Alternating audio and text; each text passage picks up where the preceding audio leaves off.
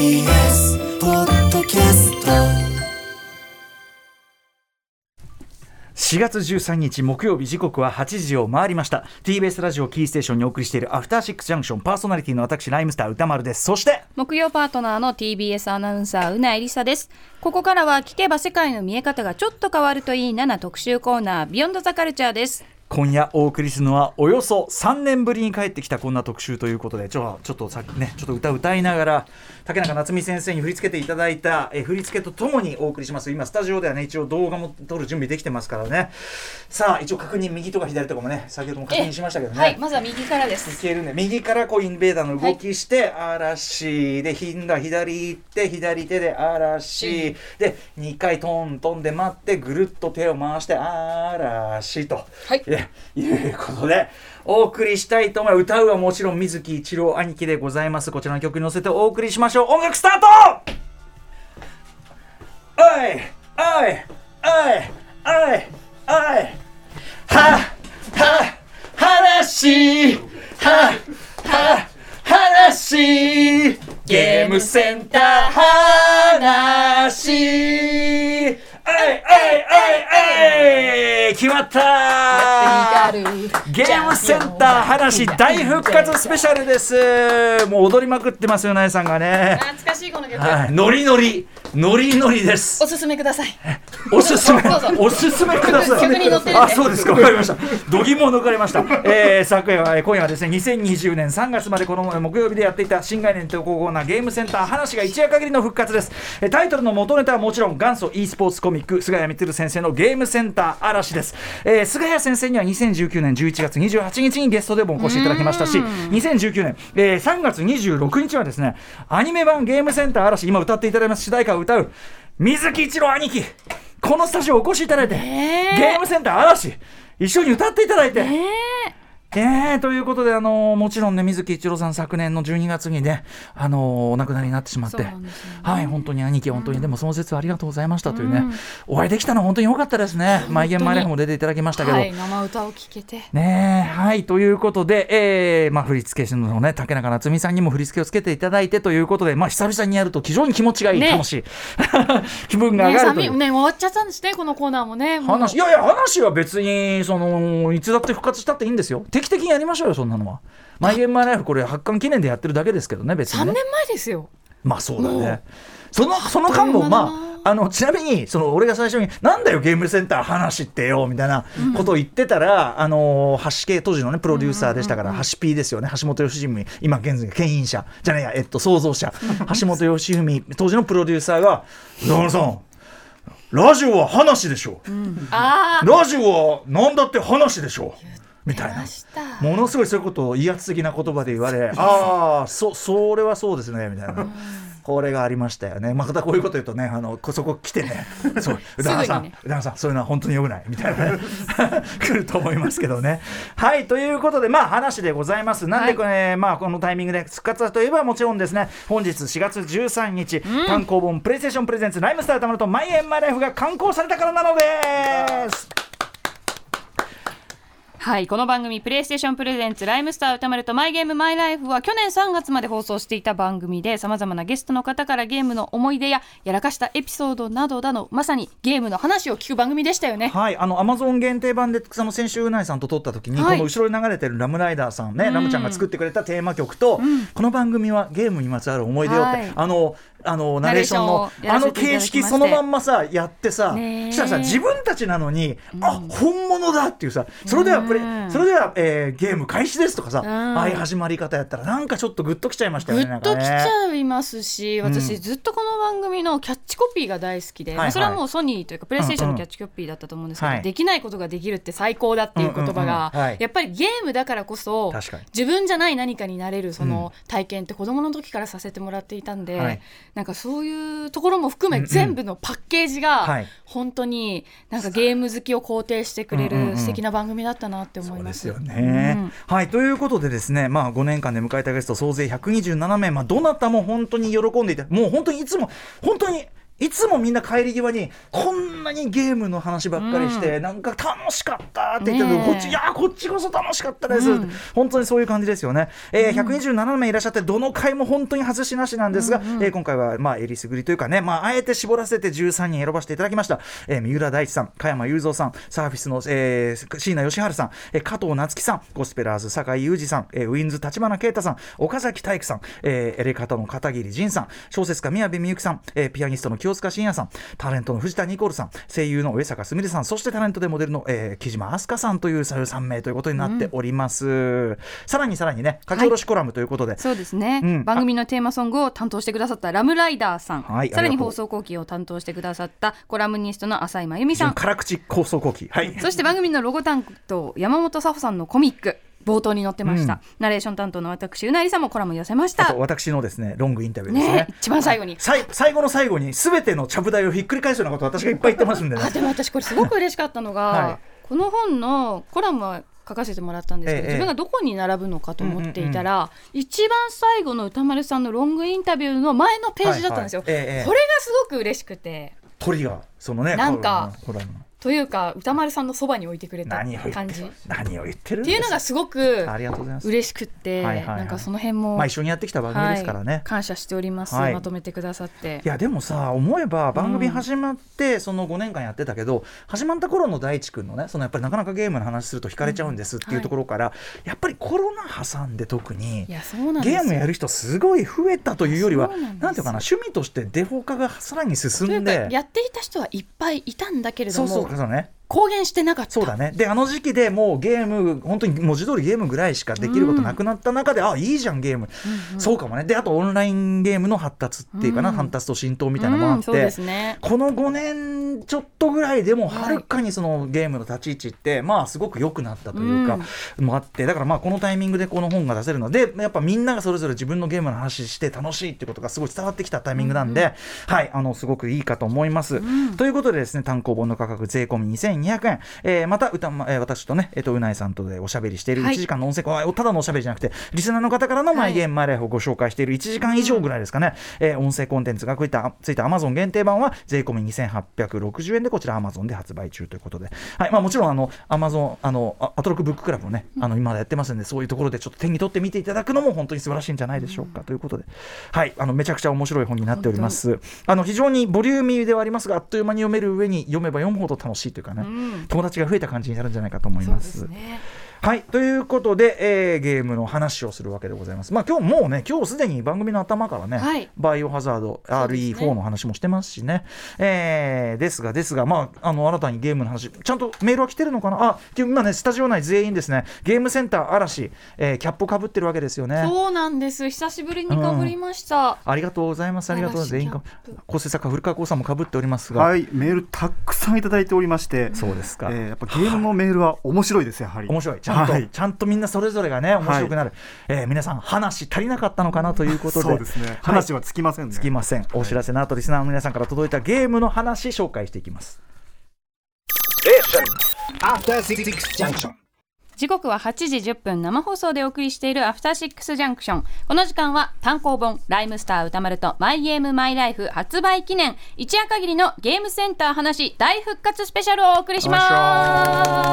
さあということで時間が許す限りリスナーの皆さんから届いたゲームセンター話ゲームに関する話。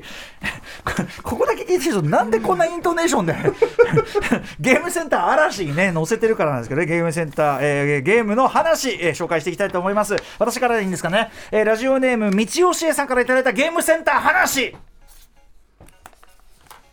私がしたいゲーム話はスーパーファミコン版信長の野望武将風雲録です。このゲームは全国の大名から一人を選び国を強くし他国を攻めて最終的には全国統一を目指すシミュレーションゲームです。当時小学校高学年だった私の周りではドラクエやファイナルファンタジーといった王道ロールプレイングゲームが大流行しておりました。しかし私はシンプルながらも戦略性が高いゲーム性にドハマりし一人で優越に浸る毎日を、えー過ごしておりました。小学校高学年だからなかなかね、えーポイントの一つに武将に設定されている能力値があります、頭の良さ戦いの強さなどが全て数値化されているのです。上杉謙信は戦いの値が高く、毛利元就は頭の良さで数値が高いという設定です。そしてある日私はこのゲームから人生の教訓を得ることができたのです、それは魅力というパラメータです。これは数値が高いほど部下に褒美を与えた時に忠誠度が上がりやすく部下から謀反を起こされにくくなります。そして最も衝撃を受けたのは魅力は後から上昇させることはできないというルールです。そうです。戦闘の値は、えー戦いを通じて上げられて頭の良さは教育で上げられるのにもかかわらずこの魅力だけは上げることができないのです そうか。人の持つ根本的な魅力は後天的に見つけた能力とは違い持って生まれたものなのかと小学校ながらに大きな教えをもらった気がしました。いいのかなそれで。これによりスクールカーストで会議になったり女の子に振られてもしょうがない。しょうがない。魅力が低いからさ。とこじれることなく過ごせたのかなと思います。ありがとう信長の野望。こんなに割り切れます？割り切ってて潔い。ああ話そうだそうだ。話。ゲームセンター話。はいはいはい。そうだそうだそうだ毎回歌うんだ。そうでだ。したね。でも体が覚えてます。確かにこの流れも。すごい。メッセージ受けるよりも踊ることに聞い取られてるっていうこの流れも覚えてますよ。その感じ、あの水木一郎兄貴が、しつけえなみたいな。感じがね堪能されてたのも思い出しますけどね。いやでもこのさ道吉さん普通そのさ魅力は後から上げられないという件に、まあ、絶望しむしろこじらしてしまう案件をですね、ん。そうかっつってね。しょうがないっつって。魅力が低いからさまあ先天的なものだから自分悪くないじゃん？っていう気まあ持ちねでこう開き直る、いやただ俺に言わせりゃさ、なんそんなんだよ魅力そんな。その魅力って一方向じゃねえべ別に、そんなものは、だからそのこっちで通用しなかった人がこっちでは大きな魅力を発揮するんだってことだってあるじゃないですか、だからその人生のパラメータはそこまで単純化できないというか、信長の野望では魅力低いかもしれないけど、まあねなんかこっちでは強いみたいなさなんだろうね。なんかなんか お姉お姉ちゃんばお姉ちゃんお姉ちゃんばらお姉 お姉ちゃんばらでは強いみたいな。同じ同じ同じ全か。然出てこないじゃないですか。いやおねおねお姉ちゃんバラを出したかったんだよ。他のゲームを上げたくなかった。お姉ちゃんバラピンピンポイントで来たからそれが出なかったのよ。お姉ちゃんバラお姉ちゃんバラと信長の野望。だねつ違うじゃんスペックはい。とかさ、その後はもっとそのわかんない。なんか。出てこないやっぱりそうなの？まあでもそんなことはないと思いますけどね全然。ねえそうですよ。だってそんなこと言ったらうん。何ですかねあの何ですっけそういう本。何？そういう自己肯そういうね。えそういう本自己肯定え？感あ啓発も自己啓発も？うんうん。もあんなの読んだって魅力上がんないんだったら売れるわけないじゃないですか。あ自己啓だ発自己啓発本は違うよ。魅力を上げる本じゃなくてあのこうやって諦めなんていうの？まあまあだからこれは魅力なんで、でもそんなことにジタバタしてもしょうがないんで、うん。考え方。だからだからだからあなたはその上げてるんじゃないあの例えばこっちのその人生のステージは負けたけどお姉ちゃんバラなら？みたいな。お姉ちゃんバラなら？みたいなこと言うのが人 自己啓発なんじゃないの？スライドさせこう思考の転換というか。そうですね。あまあそうかもしれない。そうですね。そういうことですよ。だからまあ我々も思考の転換をすればですねいいということですから。幸せになれる。そういうことですそっかそっか。じゃあだ信長の野望やっぱすごい。だって戦国武将なんてさ一番なんつうの？その一番切り散らかして一番暴力的で一番そのなんていうの？人の上に立ってなんとかみたいな、はいですで人から年貢取ったりしてさ。でだって別にてめえらで生産してるわけじゃないその農民とかから絞り取ってこうなってるわけだからクソクソ野郎みたいな。そんなとこの中のね魅力だなんとかなんて伸ばしたってそれは現実世界ではもうクソと言わざるを得ないのが現状ですよ。それよりはおお姉ちゃんが とかさ頑張れ森川君2号とかそういうのもあるんだから。確かに、ね。別のところで。そういうことです光る瞬間がある。光そういうことです。はい。ありがとうございます。続いてのメッセージ。ラジオネーム。話。はい。三度の米より金が好きさんです。確か小学生くらいの頃の話です。当時友達の間でドラゴンクエスト3が流行りました。当時発売日にお店に行列ができたりと社会現象にまでなったゲームです、しかし家では買ってもらえなかったので主に買ってもらえた友達がやっているところを隣で見るという状態でした、うん。そんな中どうしてもやってみたくなった私はこの日は友達が習い事で家にいないというのをいいことに 友達の家に行き友達のお母さんに「家で待ってていいですか? 」と言って家の中に入りやべえな「待っている間にゲームやってもいいですか?」と言って了解を得た上で友達に黙ってドラクエ3をプレイしました。やっと自分でやれたドラクエ3をワクワクしながらプレイしておそらく10分くらいした頃部屋から伸びる廊下から視線を感じました。ハイハイした赤ちゃん友達の妹です。じっとこちらを見つめるその妹を気にしながらプレイしていましたがあまりにずっと見つめられていたためなんとなくその子に向かって手を振ってみましたそうするとその子の顔がみるみるこわばりついには泣き出してしまいました。ゲームはやりたいけど赤ちゃんを泣かせてしまって集中することができないし泣かせてしまったという罪悪感もありもうゲームを続ける気持ちになれずゲームをやめて家に帰りました。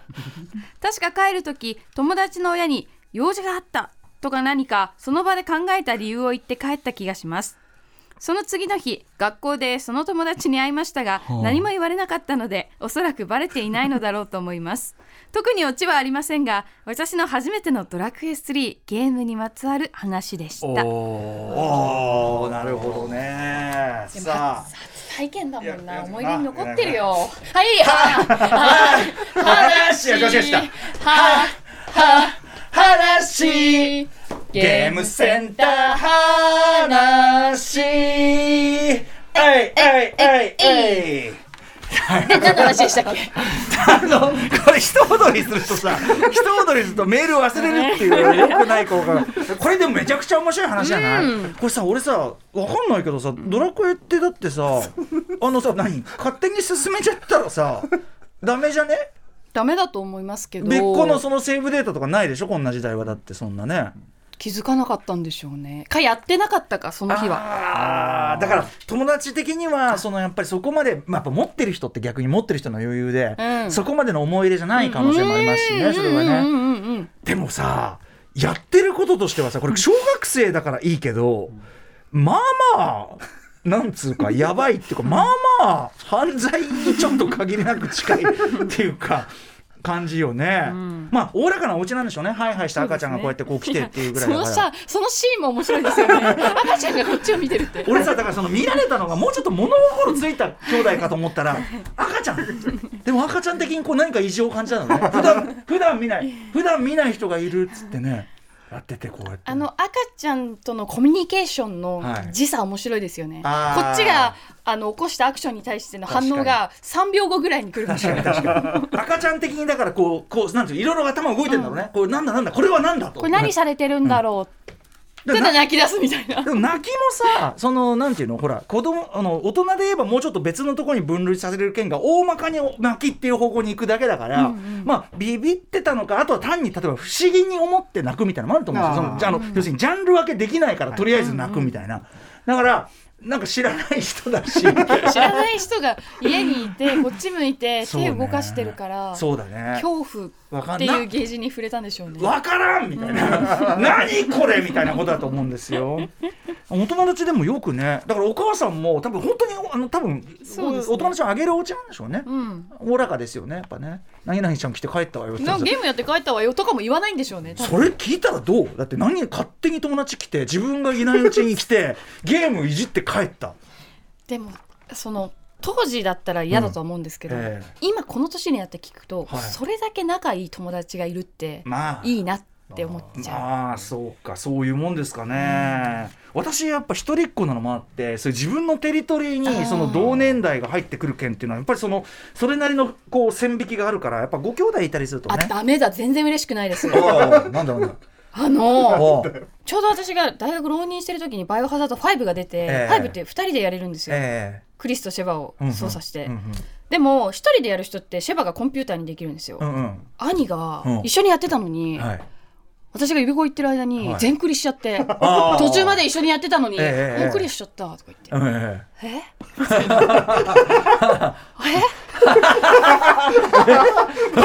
一緒にやろやろやってたじゃん。うん。ええそそういうタイプなんだと思って。私だったらうんうん。相手が兄弟でもはい。絶対待つんですよ、待つか？まあじゃあどうしても進めたからちょっと進めていいですか？ご一報は、ね、確かに。いただいてね。連絡その時もうスマホありましたから連絡もできねだからそういうところですよね。そういうそういうやつかみたいな。下に見てんだなえみたいな。それお兄さんのそのリアクションごめんみたいなのないのやないないないないないおやろうって言ったらもうクリアしたみたいな。えでもさそれでリサは超怒ってるわけじゃん。絶句してるわいけじゃん。やでも私もやっぱりあ上下関係がはっきりあったんですね。あそうか言え言えなかっったんだやっぱそこは。たえ。ーみたいな。じゃあいいやって言って私コンピューターとその後一緒にああそうなんだ。やって。大変ですね兄弟ってのもね。兄弟という兄弟という他者がねその家の中にうろちょろしてんでしょ？そう同年代の連中が。全然。ぞ一人っ子がずっともうゾッとしますね。ホラーですねホラー。そうです。あーお疲れ様でございます。すごい素敵なエピソードでございました。続いていきます。ラジオネーム米粒月夫さんからいただいたゲームセンター話。中学生だった2000年代前半。PS2 が発売したくらいの時期に自分たちの周りでスーパーファミコンリバイバルが起きました。休日になると友人宅に集まりそれぞれがカセットを持ち寄りわーわー言いながらプレイしていました。楽しそうだね、えー特に熱中していたのがマリオカートのタイムアタック。自宅で練習してきたレーステクニックを友人たちの前で披露し人の記録を塗り替えるのが快感でした。ここで大事なのはレースで決着をつけずにあくまでコースレコードを塗り替えることで勝ち負けを決めるということ。どういうこと、うんうんあそのだからスピードってことかな？うんうんうんうんしかしその約束が破られる日が来たのです、えー西郷隆盛をスポーツ狩りにしたような風貌 Y、その Y の家で マリカをしていた時、えー僕らは黙々とレインボーロードのタイムアタックに挑戦、うんうん。若干 Y の方が速いタイムを出すものの僕と Y はほぼどほぼ互角。僕ら以外に友人も来ていなかったので久しぶりにレインボーロードでタイマンレースをすることにしたのです、はい。予想通り勝負はかなりの接戦でお互い大きいミスもせずに、うん。抜きつ抜かれつの好勝負。一言も喋らず集中力は極限状態でコントローラーを握る手にも力が入ります。そして最終コーナーを曲がり1位でゴールしたのは僕。よっしゃーと喜び隣にいるバイを見ると突然突然はい。ギーと規制を吐きながらも持っていたコントローラーをベッ,、えーベッドのフレームに叩きつけたのです。強い衝撃にコントローラーが耐えきれるはずもなく綺麗に真っ二つに割れ 中から大事そうな基板がポロンと落ちました。かなり気まずかったんですがその後ストリートファイター2で接待プレイをしたら機嫌が治ったのでよかったです。あ なんだこの話。いーゲームって人をそうさせるよな。くよー。はは話はは話ゲームセンター話ほいほいほいほい人一仕事終えた感が出すぎんだよなこれなうんでも踊り決まると気持ちいいよね気持ちいいですね。うんえこういうさそれこそ兄弟プレーその負けることによる不機嫌とかこうブチギレある。これ兄？兄。兄。もうや嫌ですね。本当に険悪になる。っていうかそうですね。エイペックスちょうどやってた時、最近じゃねえか。ゴリゴリ最近じゃねえか。なんかまあ私やはり上下関係あるじゃないですか兄弟の中でも。あるのかな？5歳も離れてますし、うんうんうんで兄の方がゲームがうまい、うん。で基本的に兄をリスペクトとうんうん。か参考にして生きてきた私、ねセンス間違いないっつってね。だからやっぱり精神的に自分が兄に属しているっていう気持ちにもなっているんでしょう。悲しいね。だから兄の指示通りに動けなくて怒られが続くと私もたまにプッチーンってなってあ反抗するんですよ。そうするともう口論が。あうんうんうん。もうボイチャ越しで 大変大変みたいな。あそうなんだ。だからゲームお前な何？だってそのあそこに動かないとさそれおかしいじゃんみたいなそういうのが来るわけだ。もうそのレベルじゃないですこんなんじゃないの？いやそういう内容としてはそうなんですえこれ今結構厳しい口調で言ったんだけど。もっと強いですね。てめえこのクソがなてめえ。てめえみたいなやつが息してるだけでびっくりだぜ俺どうやどうやってこう生まれこれたんだよお前。そんなことでよみたいな。そんな感じで言ってくれればまだ笑えるんですけどね、なんかもう聞き面白くもない今の話のこういうのもない。まあ、リアルでやってたら取っ組み合いになってんじゃないかなみたいな雰囲気になって。いいちょっと待ってください。いい年した。お 互いまあまあ。まだいい年した。いい年した大人なんですけど多分一緒にやってたら取っ組み合いの喧嘩になってる。やっぱも戻っちゃうね。やっぱそれが雰囲気。になるからやっぱゲームって。うん。よしあし。よしよし。俺はだからそういう意味ではそのなんていうかな相手をき切れるような相手も別にいないって。だからほらちょいバカ NPC 相手だから、うんうんうん。うんでもそういう話聞くとまあなんていうの嫌ですね兄弟なんて言いながらもうさっきの話じゃないけどあそこまで仲いいんだと、うん。いい年してそんな大声で言い合いするほどさなんてことないわけだから。NPC 相手に、まあ、切れたりすることはありますよ。てめえのミスでね、かかかなり弱くしてあるはずなのに あみたいな。あった だよお前。プチンっつってセーブしてあるもんねみたいな。こっちはうん。それがあるもんねって、うん。その手があるもんねって。所詮パラパラメータでしかない。でも昔のゲーセンってよくその格闘ゲームで、ん。なんかこうタバコの灰皿が飛んでくるとか椅子が飛んでくるって言う言われてたじゃないですか。風の噂には聞きますねだからやっぱりゲームってこう人を本気にさせるまあね。魅力がある、まあね。そうだよな桃太郎電鉄スチャダラパート対決しただけでもなかなかなガチ感あったし、ね、えちょっとギスギスしギスギスあのいやでも途中からもうスチャーが完全にそのなんていうかなハマっちゃって、そのあのもうあこれ絶対勝てねえべっていう感じになって、うん。マイナスのループに入ってもうだからもうここぞとばかりに、お前らのターンになお前らのターンつまんねえんだよみたいな。動きがねえんだ動きがとか言ってうんなんか散々言ってやりましたけどね、いずれちょっとリベンジマッチがあるかもしれませんけどね。でもえ終わって終わってみんなでしみじみ「桃鉄って面白いね」盛り上がんねえっつって言ってましたけどね。はいはいはい。じゃあ続いていってみましょう。続いてのメッセージはラジオネームキリギリスさんですうたさんうなぽんこんばんは。こんばんは。私はものすごくケチなので買ったゲームソフトはたとえ途中で嫌になっても責任持って元を取るためにエンディングは必ず全て見届けると決めておりいいます心がけだと思います。しかし昨今のゲームは2周目からが本当の話だとか2周目からこのキャラクターが使用可能などまさかの付加価値を2周目からつけてくるのでなかなか1本のゲームソフトをコンプリートできず身も心もヘロヘロになってしまいます。確か中でも手強かったのがアンジェリーク・エトワール。ときめきメモリアルと双璧をなす恋愛ゲームです、うん。へええー恋のお相手なんと圧巻の18人。ひっくり返そうなのを耐えつつ、えー何ヶ月もかけて18人とハッピーエンドを迎えたところ なんと隠れキャラ19人目の殿方登場。あ男性相手なのへねなるほどね。うんうんうん。ーしかも自分の隠密床にバーンとひっくり返りました。私が倒れるかゲームソフトが壊れるかエンディングをかけてただの意地の張り合いみたいな関係になってしまっています。なるほどね。アンジェリーク・エトワール初めて聞いた。よし行くぞ。話はは話。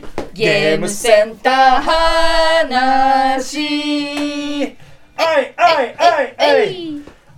なんかさ最初のうち俺らの踊りさ撮ったりしてたのにさ もう今見てもいないよね。それサブがね。確かに。別にもう見てないんでここいいやみたいになってるよね。はいはい。踊り、踊り続けるうないさんですけども。はいえー、っとまあ今のゲームだからそういう意味ではバイオとかもさ、うんうん。やっぱ一周終わるとそのなんだいろんなモードが出てきてね。で試したくなるじゃない、あんなに苦労したルートもう一回やったらどうなんだろうみたいな、うんうん。うんうん嬉しいことだしあともっと言えば今つ、ダウ追加コンテンツ？追加マップとか、また追加マップがもう丸ごとただのゲームじゃんみたいな、うんうんうんだからまあやりきるのはなかなか大変。やりきるって日が来るのかみたいな。オープンワールドなんてグランドセ100フ時間ぐらいがデフォルトでかかりますもんね。そうそう。だとグランドセットオート5とかも常に何かしらが足されてるから、うん。うん。まあオンラインのやつやりだすともうそれは大変だよね。いやでもこのアンジェリーク・エトワール。どういうゲームなんですかね。今映像を見てるんですけど。あへえ本当にときめきメモリアルみたいなでテキストを読んでそうだね。選択ししてシステムもそうだねそういう。関係性をでだだん深めていくのかな？殿方っていうのからだ男性とこうなんていうかな、うんうん。ハーレム状態でやっていくって、まあ、逆逆ときメモっていうかね、うんうんうん。ってことはでもさ要はさなかなかこう口説けないさやつが出てきてっていうことじゃない？手強いやつをさ、落としていかなきゃいけないんだから。19あのさ要はささっき言ったバイオハザードの2周目とかはちょっと要するにゲーム性が変わるわけじゃん。はい。ずっと耐えるゲームだったのがそうですね。あの快感が勝つが解放されたそうそうそう。でもさ、はい。これさ19人でさシステム変わんないでしょ？あのえ絵面とかさそのそれこそパラメータが変わるだけでさ、なんか45人だったらうん。こうなんだろうキャラクターのイメージとか印象って変えられるじゃないですか。まあ冷たいのあったかいのの可愛い子みたいな。長髪短髪とあーうんうんうん。かちょっとヤンキー系そうだねとせなんか王子様系とか。19にさ。かぶるんじゃないかって。そうだよね。あいつと似てるわそうだよね。髪青いだけじゃんみたいなね。ありそうだよな。顔一緒やんみたいなそうだよな、うん。でもなんかその後から出てくるなんとかがいや確かに味噌だっていうものもやっぱあって。うん。一番好みのがこの人だったのが19人目だったりとか。そう人もそうだし、うん。俺今思い出したのはあのノベルゲームのさ「街」っていう名作、あはいはい。街はやっぱり隠しストーリーがあって、で隠しストーリーのそのやつが一番、あのと要するにメインストーリーの中で一番ちょっと泣ける感じだった話のやつのさらにバックストーリーで実はこの人こうだった。でこの花火はこういう意味があったみたいなのが分かって俺ゲームで泣いた史上まあ何個かある中であれは泣かされた。だからまあやっぱそういうこともありますからねご褒美ね。にその話そうそうそう本の方にもインタビューではい、あのまあ、メインはどこいつの話してるんですかね。どこいつ どこいつのトロとの別れが辛すぎてっていうね。そういう話ですけどね。さあじゃあ続いてあこの辺でですあこの辺で一ねちょっとゲームにまつわるゲームセンター話の中でゲームセンター音楽を ゲームセンターじゃないしな別にな。ゲーム音楽を 普通だな。あの曲を 曲をかけたいんです。ブレイクタイム。ブレイクタイム。あのまたぜひ選曲をですねうなぎさんにお願いしたくって、はい私はもう「ファイナルファンタジー」シリーズが大好きなもので、ええ。やはり思春期、うん。FF で育ったので、はい。FF のゲーム主題歌っていうのが、うんうん。今でもたまに聞いちゃうしそれ聞くとやっぱ蘇っちゃうよねその時のね。蘇りますね。感じがね。うん。ほろりときちゃったり聞くだけで。わかります。ということで今回の「ファイナルファンタジー」から前回はあの FF10 の「素敵だね」をかけさせていただいたんですけれども、今回は「ファイナルファンタジー9」の主題歌えー歌が白鳥恵美子さん。作曲は FF の曲といえば植松信夫さん。そして作詞が塩見さん、えー白鳥恵美子さんで「メロディーズ・オブ・ライフ」です。お聴きいただいたのは「ファイナルファンタジー9」の主題歌白鳥恵美子さんで「メロディーズ・オブ・ライフ」でした。いい曲ですね、はい。これを聞くとやっぱり蘇ってくる。蘇っちゃいますねほろりときちゃう多分、うんプレイしていた、うんそして今このラジオを聞いてくださってる方はほろり来てると思います、結局やっぱ経験と紐づいちゃうと確かに確かに。それこそ歌丸さんやっぱり街で涙をしたっていう話もありましたけど、とかその僕いつぼどこいつをタクシーの中でエンディングを迎えちゃってとうんかそういうこう自分のねあれと。その景色ごと思い出しちゃそううんですよね。ね情景を。そうですね。っていうのがやっぱり。ゲームって固有の経験だからうん。それぞれね、はい。だからこの本も面白くなるということだと思いますよ、それこそが話。あなたもね。いきますラジオネームライターの多田投資さんからいただいたゲームセンター話です。多田さんありがとうございます。いつもお世話になっておりますライターの多田投資です。グランドセフトオートやレッドデッドリデンプション2などオープンワールドゲームの特集でお邪魔していますが実は僕よりもこの手のゲームに入れ込んでいるものがいます。それが僕の弟です。多田さんの弟さん。まさに、えー寝食を忘れて、えー凡闘しゲーム内のキャラの食事の時しか自分も食事しない、えー体重増減要素のあった GTA サンアンドレアスでは、えー太ったり痩せたりしてえ自分も？すごい。え？ーそのため食事中キャラクターを椅子などに座らせるコマンドが存在しないということを不満に感じていました。座れない、えーそんな彼は GTA のプレイ中に銃撃戦に発展した激しいミッション中にもかかわらず一度現場から離れて乗ってきた車に一度戻るのです、うんなぜ車に戻戻るのかと聞いてみると主人公がマシンガンから火炎放射器まで同時に持っていって瞬時に切り替えられるのはおかしい。だから装備を変更するときは必ず一回車のトランクに戻って取り替えていると。あー世界観に没頭するがゆえの縛りプレイといったところですが後にこの手のゲームには椅子に座るコマンドがつくようになったりマックス・ペイン3やレッド・デッド・リデンプション2などライフル1丁と拳銃2丁までなど実際に、えー人間が実際に運べる銃しか一度に持てないなどの装備システムなどが実装されるようになりました。ゲームの方が弟の縛りプレイに寄せてきたのです。僕の弟のようにゲームに没頭する全世界のプレイヤーの念が実際のゲームを動かしたのではないかと思わずにはいられませんでした。なるほどなるほど。これ面白いね。うん多田さんありがとうございます。いきますよ。ーはは話はは話。ゲームセンター話。はいはいはいはい。はい一仕事終わった。とえいあのさそれこそ今バイオハザード RE4 はい。やってるじゃない、うんうんあのあとラストオブアスとかもそうだけど、うん。あのちゃんと一応その今装備している武器、はい。ライフルとかをうんうん。背中に背負って、そうですね。だから一応も持ってますよって今はうん。うんなってますね、そんな現実離れした分量、うんうん。まあでもさラスアスなんか特に割とリアルそうだね。バイオはさでもさリュックとかじゃなくてさアタッシュケースじゃん、しかもどんどん大きくなっていくアタッシュケースだからこのアタッシュケースはどこにあんのよって ことだからちょっとね。でもまあでもほら武器商人出てきちゃうからバイは。まあね だからまあだからそこ行くとラスアスはちゃんとリュック背負ってて、うん。そのリュックの中の分量っていうことが。でしかもなんかあのその分量を増やしていくとやっぱその周りの装備品もちょっと変わるもんね、そうですよね、うん。改造するとちゃんと改造された銃声をようになるし。だからまああのまさにおっしゃる通り。い。やこの人すごくない弟さん。そのその場で変えられるのに車にいちいち戻ってって。さ最初俺読んでて意味が分かんなかった。ら、あなるほどっていう。ことですよね。だからあれだな。どどっちかというとクラベエスラさんですね。我々のね仲間でね。でも歌丸さんもはい。どちらかというとこういうプレイ好きなんじゃないですか？そうあのねここまで厳密にいかなくても。うーんとねだからその私はそのもちろんリアル思考なゲームが好きなんだけど、ん。同時にクソ楽クソ楽思考でもあるんですよ。あのリアル思考なんだけどでもゲームとしては楽でいたいんですよ。だからあのやっぱりなんだああいうさファストトラベルみたいなのがはい。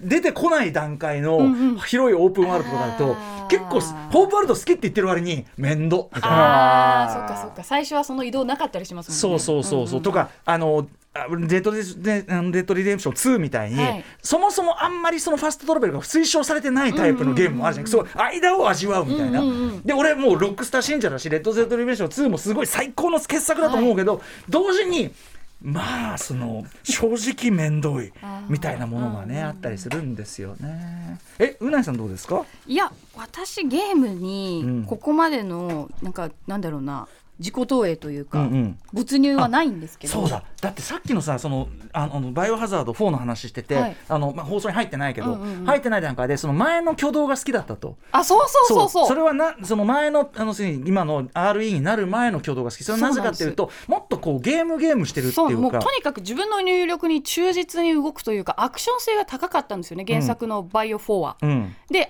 RE になってから特に2とかって、やっぱりこう人間の挙動をリアルにするために、うん。え昔というか4の時のレオンもっと素早く動いてたけどなんでこんなもっさり動くの？だから実際の人間の動きに、うんうん例えばさっきすごい分かりやすかった。その振り返る時にちゃんと一旦こう足を踏ん張って、なんていうのかな？こう振り返る。ね。人実際の人間が振り返る時にやる体重移動をするんだけど、前は確かにそのなんとかボタンを押すと例えばなんだ R3 ボタンとか押すとくるってこあうそうです。くるってこうねそうです。下引いてこうバツとか押すとこううんくるって回ったりとか。くるってこう あるもんね。あれがいいんだ。くるがいいんだ。で特に私ラストオブアスでそれすごく強く感じて、うんうんうん結構ぶつかったりするじゃないですか。そうだね。あとうん本当だね。そでそれがやっぱラスターンしようとしたりすると。そうだねそうだね。あもっと気持ちよく動いてほしいのにすごくぶつかるなっていうのがやっぱり人間のリアルなやっぱり挙動をよりゲームがやっぱりあらゆるスペックが上がってきたこともあってあとそうせざるを得なくなってきてるんでしょうね。そうでしょうね。あとまあそのラスアスとか、まあ、バイオもそうだけど、うん。要するにその劇中のキャラクターがいてそのキャラクターを通した物語性みたいのを伝えるっていう、一応だからあるからそのあんまりこうくるみたいな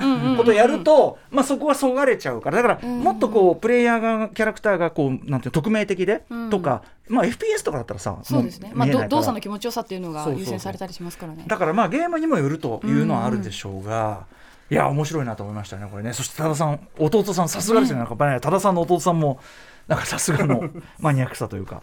はい、えー、いきたいと思います。ラジオネーム働く方のももさんからいただいたゲームセンター話私は昔リゾート地のゲームコーナーの運営管理の仕事をしていましたがあー面白い。機械のメンテナンスは比重の大きい仕事でした。最果てのリゾートにやってくるのは古いゲーム機が多く中にはトラブルを抱えた機械も。センサーの故障により全てのワニが不死身となってプレイヤーを襲うワニワニパニック。何人もの米兵を文字通り逆さずりにしたまま緊急停止を繰り返したフライトシミュレーター R3、えー、3 360、えー今でも記記憶に残るトラブルメーカーが多いのですが中でも思い出深いのはおみくじ大明神です。このゲームはお金を入れると模型の神社の扉が開き、白装束の巫女人形がおみくじを運んできてくれるという仕組みで、お正月にだけは売り上げが上がることから、年末年始の臨時ゲームコーナーのエースとして活躍していました。しかし長年の酷使により機械の状態は悪くお金を入れると扉を 扉を引っかくようなラップ音と半ばホワイトノイズと化したお囃子が合わさった不気味な佐藤音が発生。怖いよ。そのノイズに合わせて出てくる巫女のルックスは、えーボサボサの黒髪とゆす汚れた白装束で占いというよりは何らかの呪いをかけてきそうな雰囲気でしたので、我々スタッフはこの女を貞子と呼んでいました。あある年のこと年末年始の臨時営業の設置機械リストを見ていた営業所長に声をかけられました。あれ今年はおみくじは使わないのか。ああ貞子は昨年の営業で在庫のおみくじを売り切りました。え製造メーカーはもうないので営業は無理ですねすると所所長は急に不機嫌になり市販のおみくじは使えないのかと聞いてきました。しかし自分専用のおみくじ運びすら10回に1回は失敗していた 物理的にね運んでるから。10回に1回は失敗していた貞子にそんなゲートができるはずもありません。半ば呆れながらそう答えましたが、えー続く所長の命令は非常なものでした、じゃあ自分たちで同じサイズのおみくじを作れ。あらそもそも占いってゲームセンターの社員がでっち上げてよいのか。そんな倫理的な疑問を持ちながらもスタッフ総出でおみくじの文面を作成。貞貞子が運べる筒状の形に調整されたおみくじは所長がどこかからが連れてきた霊能者のお祓いを受けてからあちゃんとしてる。うん。機械にセッティングされ結局その年もおみくじ大名人は営業されることに。社長への怒りに任せて作られた今日が大胸のおみくじ。その辛辣な文章が皮肉にも人気を呼び相変わらず頻繁におみくじをと、えー取り落とし停止する貞子はスタッフの新たな頭痛の種となったのです。数年後おみくじ大名人は回路基盤の故障によりついに廃棄処分あが分解時に取り外された貞子を所長が家に持って帰ったという疑惑が発生。あ所長のおみくじへの異常なこだわりはやはりあの女の呪いかと妙に納得したものです。あー面白いきますよ。はは話はは話ゲームセンター話。コツン。はいはいはいはい。だからこれデジタルゲームの話っていうよりもんちょっと昔ながらのゲームセンターに置いてあったそうですね。なんかアナログとデジタルの融合みたいな感じのそうだね。昔のそのあの特にそういうなんていうの？旅館とかに置いてあるゲーセンのやつって、うん。そういうアナログ系？例えばさ、絶対うなやさんなんかまだ知らない。要するに、レースゲームとかも、はい。こうやってあのあのデジタル化っていうかテレビゲーム化される前は、うんうんうん。本当に物理的に分かるかな。影が影がこう動いてでそう影が投影されてでそのほそのプレイヤーがこうハンドルを動かしてそれを右に左に避けてそういう本当になんていうの工工学的っていうか純粋に物理的な、はい、自分でもう自分の動かしたものがそのまま。うで光がこう渡ってこう向こうからこうなんていうの筒状になったあれがうんうんうん。道路を表現してて向こうから来るものを避けるとか、うーんそういう仕掛けのものが山ほどあったんですよね、うんうんうん。テレビゲームそのインベーダー登場登場以前は、はいはい。なので多分おみくじ大名人もそういったようなでも結構、こう結構大掛かりな今写真見てますけ立ど派ですね。ここからさ白装束の貞子出てきたらさやばいでしょちょっとそれは。でも辛辣なあれが評判となりっつってねいいですねちょっとね。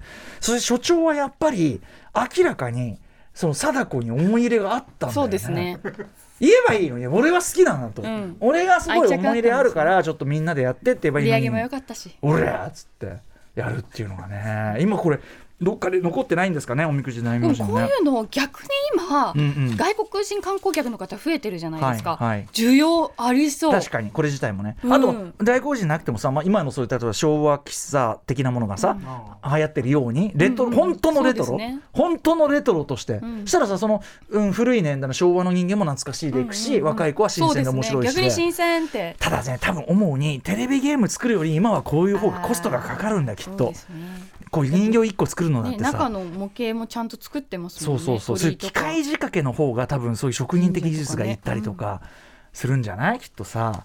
はい。ということで惜しまれながらも引退ということでございます。続いていきましょう。じゃあねやっぱ歌歌う分ね時間のロスがありますからねこのコーナーね。ラジオネームイ・サムライミさんからいただいたえっ、とゲームセンター話です。なんだっけ送るタイミングを逃していた僕のゲームセンター話聞いてください。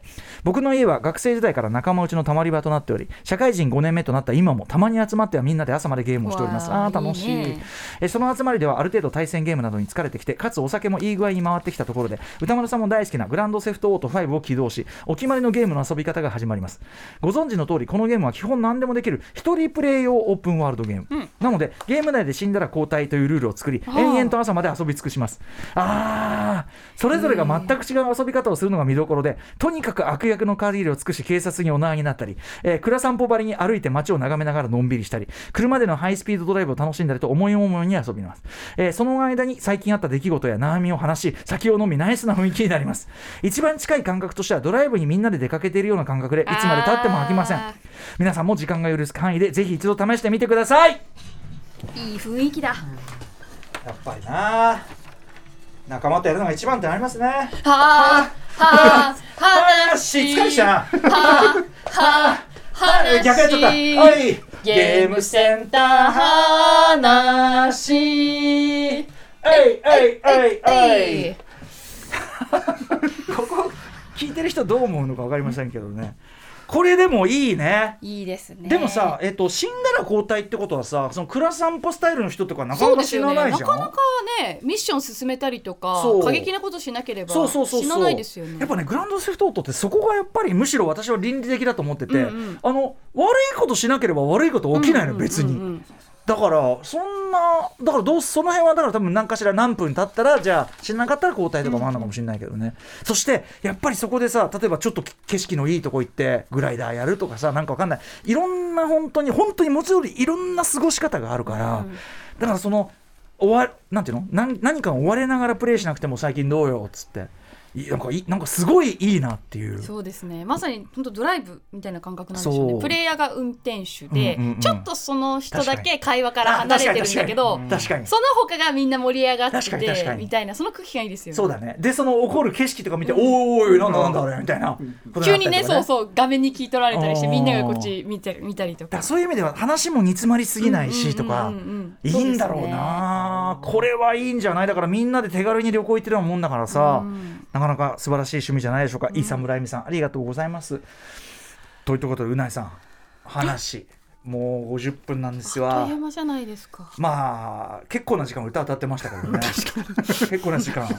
うんなんですけど。いやでもやっぱりまあ面白いよね。どのメールもね、うん笑いましたねやっぱね。人んちに勝手に上がり込んだり、ね。面白かったんでアナログゲームもあったしさ、はい、みんな本当人それぞれで最高でございます。